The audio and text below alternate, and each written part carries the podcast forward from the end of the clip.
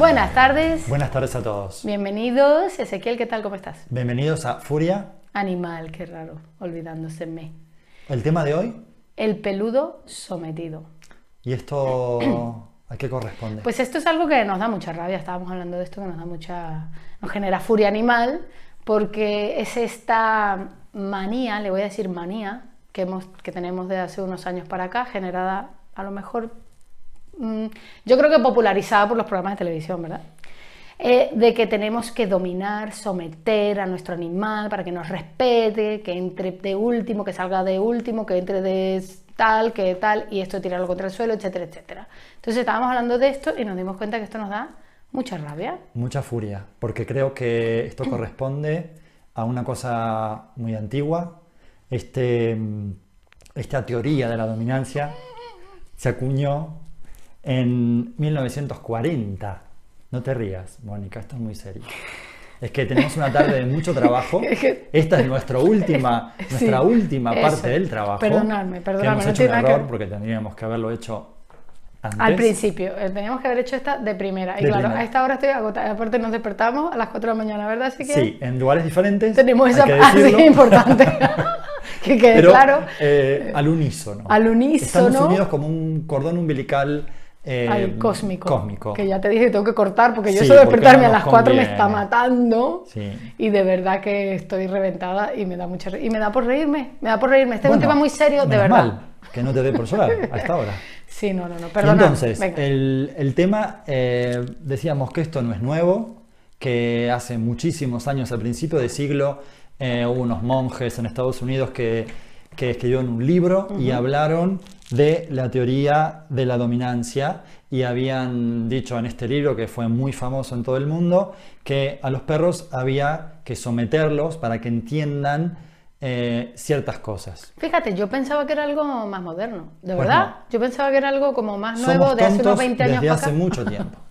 Luego, en, el, en, los años 70, David Mech, eh, un científico muy importante, eh, llevó a cabo un estudio con lobos, eh, un, grupo de lobos que, han colocado de forma mm, no natural, artificial. artificial. Hizo, un estudio y em, incorporó más información a esta teoría de la dominancia, que luego, años más tarde, realiza otro estudio y se retracta, diciendo que esto no correspondía. Ah, este es el que se retractó. El que se retractó. sí, sí, sí. Por suerte. Menos mal. Porque se había mandado como un... Pero qué fuerte, ¿en qué año se retractó? Creo que... Me mira como diciendo te voy a matar. Más o menos, más o menos. Eh, no recuerdo. ¿Pero qué? ¿Los 80 por ahí? No, un poco más tarde. No recuerdo ahora, porque esto es toda memoria. No, pero es que lo fuerte es que esto de los programas de televisión y tal eh, eh, es, de, es, de, precisamente eso, más o menos de los 90, ¿no? Entonces, este hombre se retractó, y hemos seguido 20 años más tarde perpetuando esta teoría de que al perro hay que someterlo y de que el perro tiene que entender que, el, que aquí el superior y el que dirige y el que hace todo soy yo, ¿no? Increíblemente, eh, esto tomó mucha relevancia y todos los adiestradores del mundo empezaban a usar esta técnica para someter.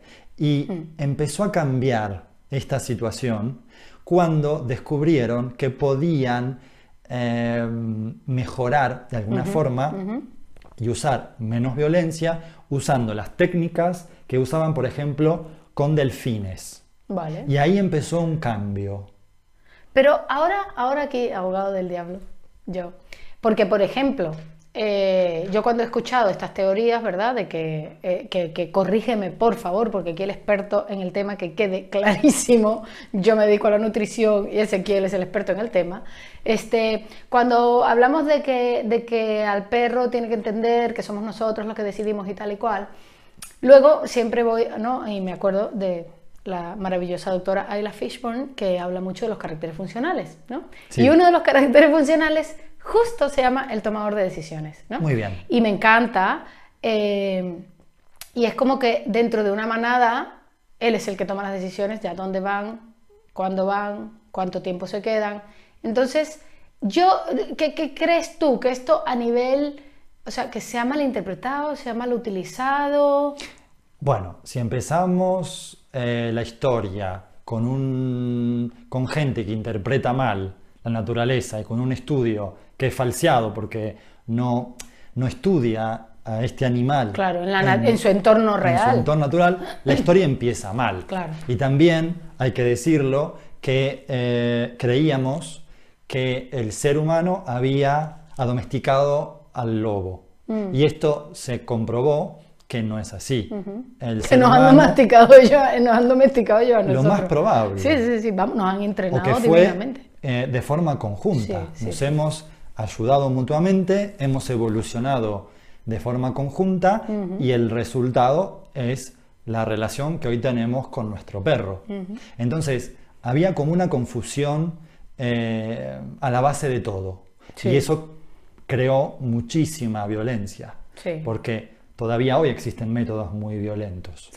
Eh, siempre lo repetimos, el collar de, pinchos o de púas, el collar de ahorque, el eléctrico, el eléctrico, el de impulsos y después todas las todos los eh, mecanismos y, ejercicios que aplican la violencia. Sí, ¿no? Y, y, la actitud del humano hacia el perro, que realmente al final también es una actitud violenta en muchos casos. Bueno, hemos hablado del perro maleta, hemos hablado de, muchos de estos temas porque precisamente se basan en el irrespeto, ¿no? En el, en el un momento, aquí domino, yo mando yo y tú te jorobas y si no quieres hacerlo pues te arrastro y me da igual. Y todo esto, tenemos que decirlo, eh, estimulado, potenciado por programas de televisión hmm. como el de César Millán o en España el de Borja, que eh, yo creo que sin estudios previos, sin una formación seria previa,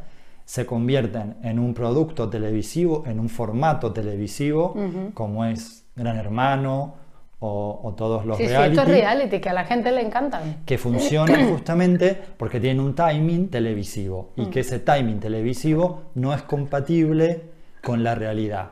Porque si, por ejemplo, la televisión me contrataría para hacer ese tipo de problema, el programa que yo podría hacer sería muy aburrido.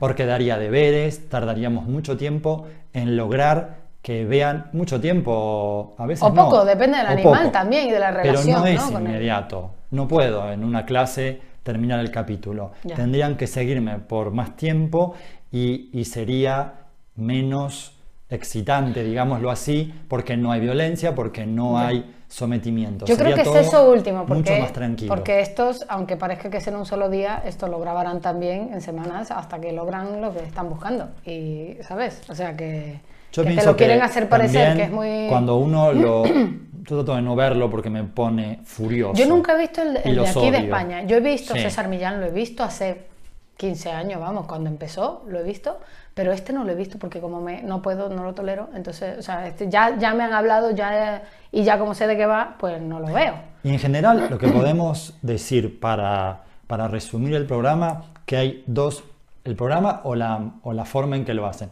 Hay dos formas de enfocar, de ver el comportamiento de un perro.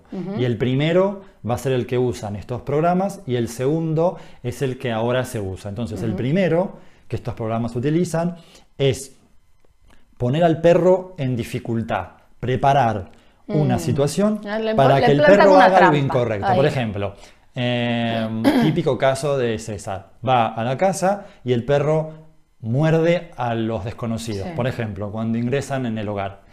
Eh, ¿Y él qué hace? Ingresa de la peor forma, de una forma violenta, o agresiva, eh, no respetando ningún código perruno, nada. Entra para provocar. El perro obviamente reacciona porque ha sido llamado justamente para resolver ese problema. Y ahí él lo que, lo que intenta hacer es corregirlo, castigarlo, eh, en algunos casos hasta torturarlo porque usa eh, impulsos eléctricos o collar de pinchos o de púas para intentar que el perro corrija ese problema. En general es eso. Podemos hablar mucho más, pero en general es eso. Tenderle una trampa al pobre perro para machacarlo y que se vea que él ganó. la victoria. ¿Esto qué causa? Causa traumas. Eso te iba a decir justo, exacto. O sea, ¿qué genera esto en nuestros perros cuando utilizamos este tipo de, de sometimiento, este tipo de, violencia, ¿no? Bueno, causa traumas porque, por ejemplo, si después el pobre propietario tiene que hacer el ejercicio, lo que va a afectar ahí va a ser la relación. Porque el vínculo si lo castigo o lo traiciono o lo doblego, la relación ahí se va a ver afectada. Se va rompiendo, ¿no? Se va rompiendo. Y ahí quiero contar una historia. Em, trabajando en Roma, em, tenía una familia que eh, seguía mis consejos. Pero un día el, padre de la familia se enfadó mucho con su perra pastora porque la perra había roto eh, un mueble eh, y sin atender a mis consejos la doblegó. Y evidentemente la doblegó de forma muy fuerte, de forma muy violenta. Y la perra a partir de ese día no lo quiso más. Cuando él entraba en la casa, la perra se escondía. Y eso no se pudo resolver.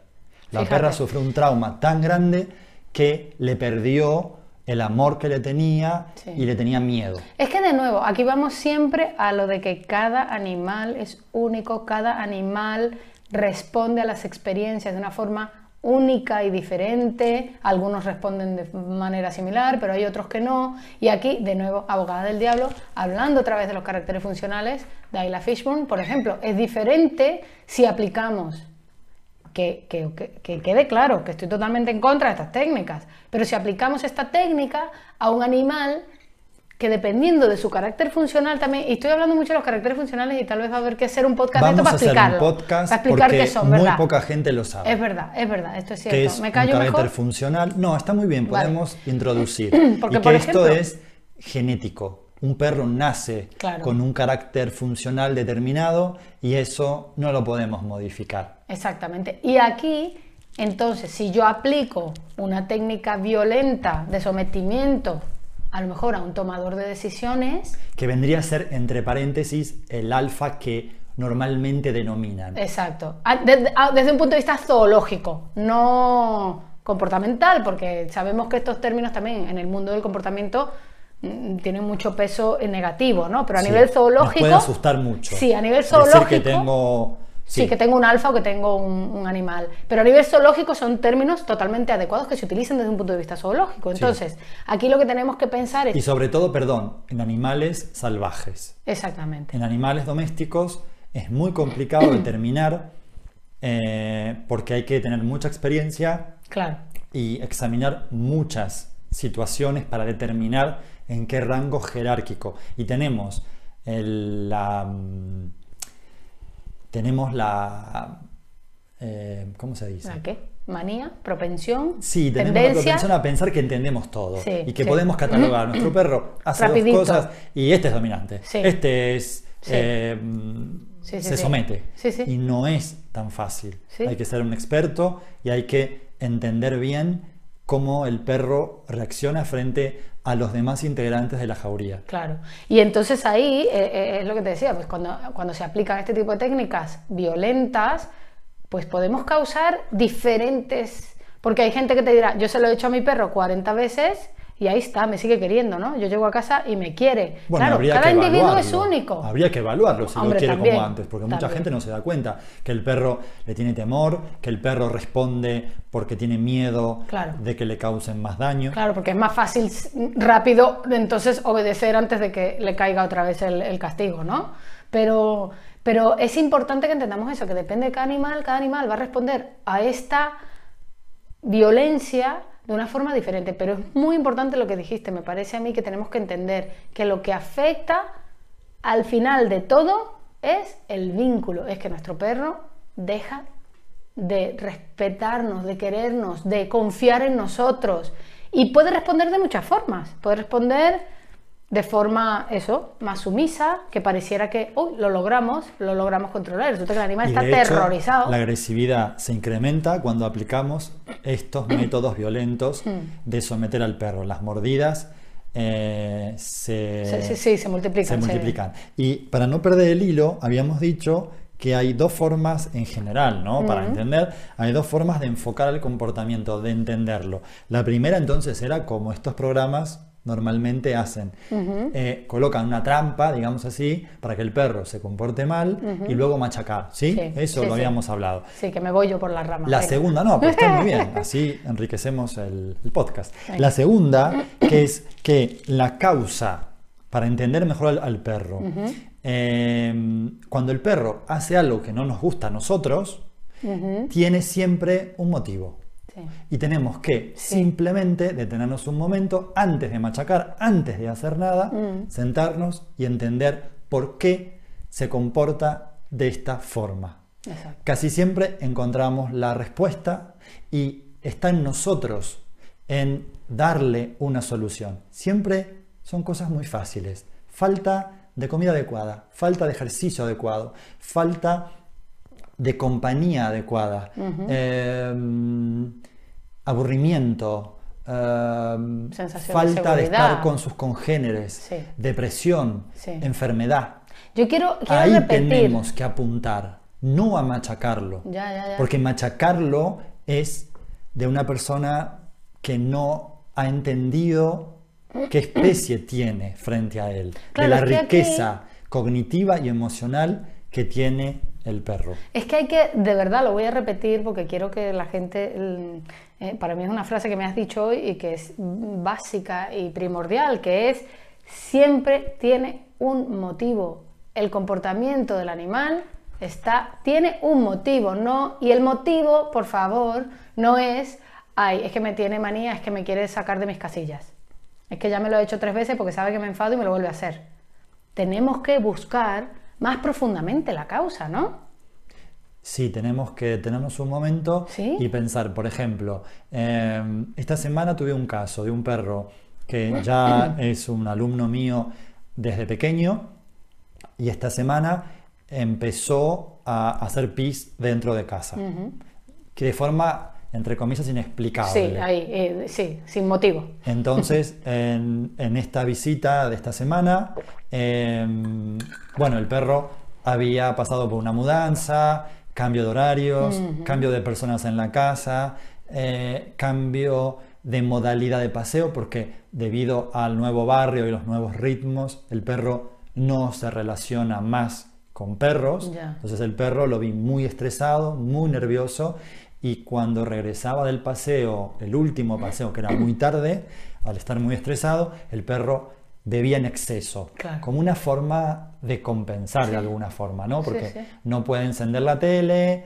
no pueden fumar, no se pueden drogar, no pueden salir a comer una pizza. No pueden hacer absolutamente nada, porque no les dejamos. Tienen que regresar y gestionar su frustración enorme. Entonces el pobre perro, ¿qué hace? Bebe un poco de más. Y ese exceso de agua. Mm. Es un perro barfero, así que la alimentación está ok.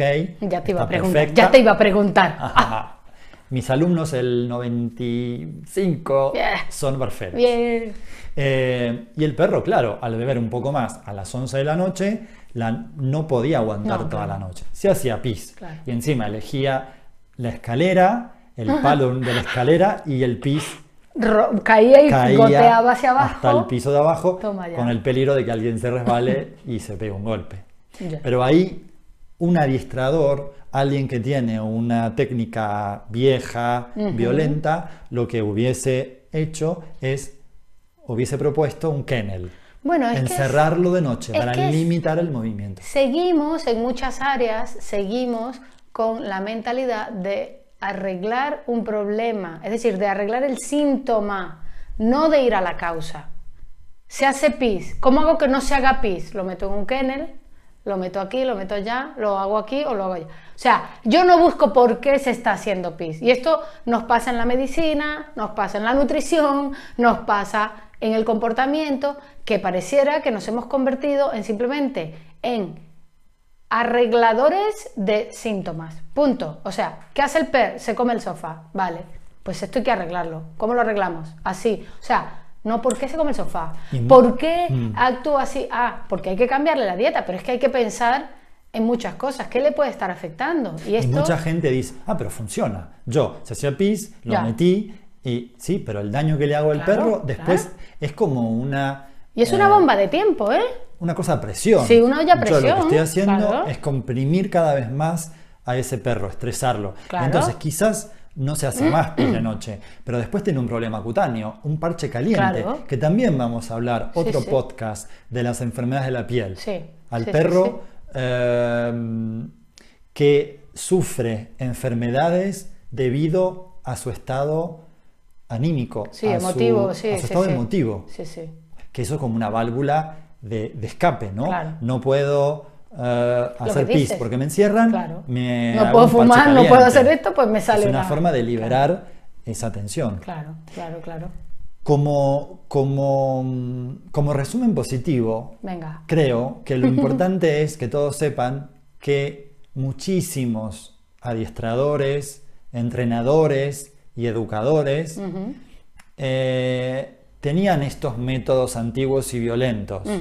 Y de hecho, cuando buscamos información, mucha gente cuenta en documentales y en libros que pertenecían a la vieja escuela. Sí. Esa es vieja escuela de los años 40 de estos monjes que hicieron este libro y que promulgaron la teoría de la dominancia. O años 70 con David Mech con su estudio que estaba equivocado. Entonces, eh, esta gente cambió de forma de ver su Vio la luz, trabajo, vio la luz. vio la luz, se informó Sí, y sí. eh, pasó a otro método, dejando de lado la violencia. Sí. Yo creo que ahí hay que hacer todavía mucho más trabajo porque hay mucha gente que sigue trabajando muy mal. Y hay gente que trabaja fuera de la ley prácticamente. Sí, porque sí, como decimos siempre, hay eh, muchas ciudades europeas y de todo el mundo que prohíben este tipo de, mm, de técnicas, las prohíben, están prohibidas. Y ellos siguen usándolas. Sí. Pero bueno, como cosa positiva es que el mundo Está va- cambiando. Está cambiando. Sí, y aparte, bueno. Internet, con lo bueno y con lo malo, porque es un- aquí hay una relación amor-odio con Internet, este, también nos ofrece tanta información que desde muchos puntos de vista, pues esto ayuda a mucha gente a eso, a ver la luz, a cambiar de opinión, a por lo menos enterarse de otras cosas, a hablar de otros temas y decir, espérate, que es que hay otra opción, espérate, que se puede hacer de otra forma con la que voy a obtener el mismo resultado, pero solucionando el problema de base, no solo el síntoma, y sin hacerle daño a mi perro. Tú Y si imagínate. encontramos un centro o un profesional que ejerce violencia sobre animales, hay que denunciar. Denunciarlo. No hay que ¿Dónde, ¿a quién- ¿Dónde se denuncia En esto? cada, en cada país, en Ajá. cada ciudad, hay un número eh, que puede ser la policía o Sí. un número Vale. para denunciar actos de violencia en contra de los animales. No hay que eh, dejarlo pasar. Ya. Esto también es muy importante para crecer. Quizás esa persona no, no se ha informado, no lo sabe y con una buena denuncia quizás aprenda. Ya. Entonces no dejarlo pasar. Hay una, Hay que una meneadita en una, sí, una tira de pelo, como dice en Argentina. eso, eso, ¿Eh? eso. Eh, y bueno, eh, contribuir todos a que el mundo sea cada Sí. vez mejor. Sí, bueno, yo creo que es, de verdad, al final vamos a mejor, vamos a mejor, estamos, yo creo que sí, que estamos evolucionando, que estamos Las dejando estadísticas atrás. dicen que el mundo nunca fue tan pacífico. ¿En serio? Sí, el mundo, digamos, el mundo, Sí, sí, sí, la sociedad humana, hay cada vez menos violencia, a pesar de que vemos eh, cosas terribles como esta última semana en Chile, que enviamos un fuerte abrazo a los hermanos chilenos y que por favor cese la violencia De verdad. eh, y, que, y que esto no se repita nunca más en ninguna parte del mundo. Ya. Pero bueno, vamos a terminar hoy. Ha sido un capítulo, yo creo, muy interesante. Para mí muy interesante. Yo aprendo mucho contigo, ¿eh? ¿De verdad? Hombre, yo aprendo mucho. Y... Pero eso, contigo, nos quedamos, contigo. nos quedamos con lo bueno, nos quedamos con que vamos a mejor. Sí, Eh, me gustaría a mí un día, lo voy a soltar aquí, me gustaría a mí un día que hablemos de los métodos en positivo. muy También, bien. Porque creo que Sí, porque hay, cuerdas que tienen muy extremos. Sí, La sí, gente sí. piensa que cuando dicen método positivo está como certificado Sí, y, eso. y- y- y ahí hay que tener mucho cuidado Sí. porque todavía hay mucho más, Sí. mucho más después del método en positivo. Según mi visión, queda todavía anticuado, queda anticuado el método Sí, porque al final, de nuevo, yo creo que tenemos que volver a entender que tenemos que respetar la naturaleza de nuestros animales, tenemos que saber qué tenemos, porque ese es uno de los problemas que pasa con la nutrición y por supuesto pasa con la, con la vamos a decir, educación, ¿no? Que es que, odio el término educación, te hizo aquí la boca y un... que creo que le dio un shock aquí a Ezequiel. No, pero bueno, pero no, pero pasa con las dos cosas, que es que, em, se me fue la idea, ¿qué estaba diciendo? Mm. Ay, caramba. Bueno, que... Ay, qué rabia. Habla, tú. Se me fue.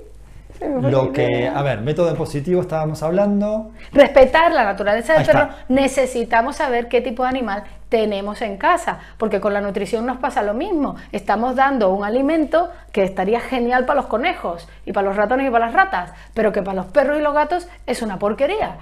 Entonces, ¿qué es el pienso? Entonces, igualmente, ¿qué es lo que pasa? Que hasta ahora, bueno, nos han ido deformando con, información eh, completamente distorsionada y creo que ahora hacia donde vamos y cada vez más gente va hacia eso es hacia, vale, tengo que entender, tengo que aprender a conocerle, a, a informarme, vale, nutricionalmente, ¿qué necesita un perro? ¿Qué necesita un gato? Vale, a nivel de relación, de convivencia, de vida plena para un animal emocionalmente, mentalmente, de todo, desde todos los puntos de vista, ¿qué necesita un perro? Porque ese es el problema, que seguimos, no seguimos, vamos a mejor, que ya me estoy poniendo negativo otra vez, pero eh, hay una gran cantidad de gente que sigue pensando que este perro es el electrodoméstico. En los parques eh, todavía observamos gente que somete cuando el perro, por ejemplo, se pelea con otro perro o tira de la correa o hace algo que no le gusta, lo somete frente a todos sus amigos. Esto es una aberración porque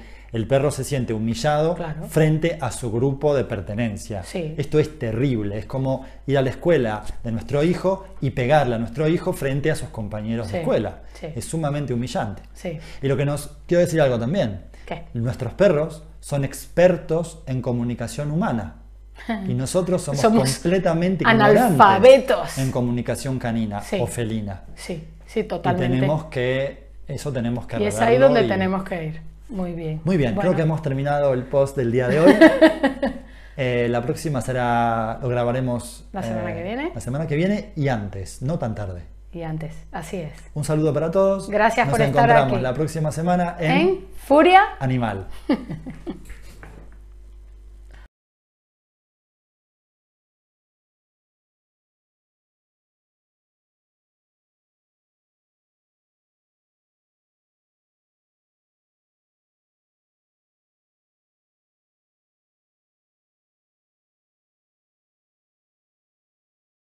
Un saludo para todos. Gracias por estar aquí. Nos encontramos la próxima semana en, en Furia Animal.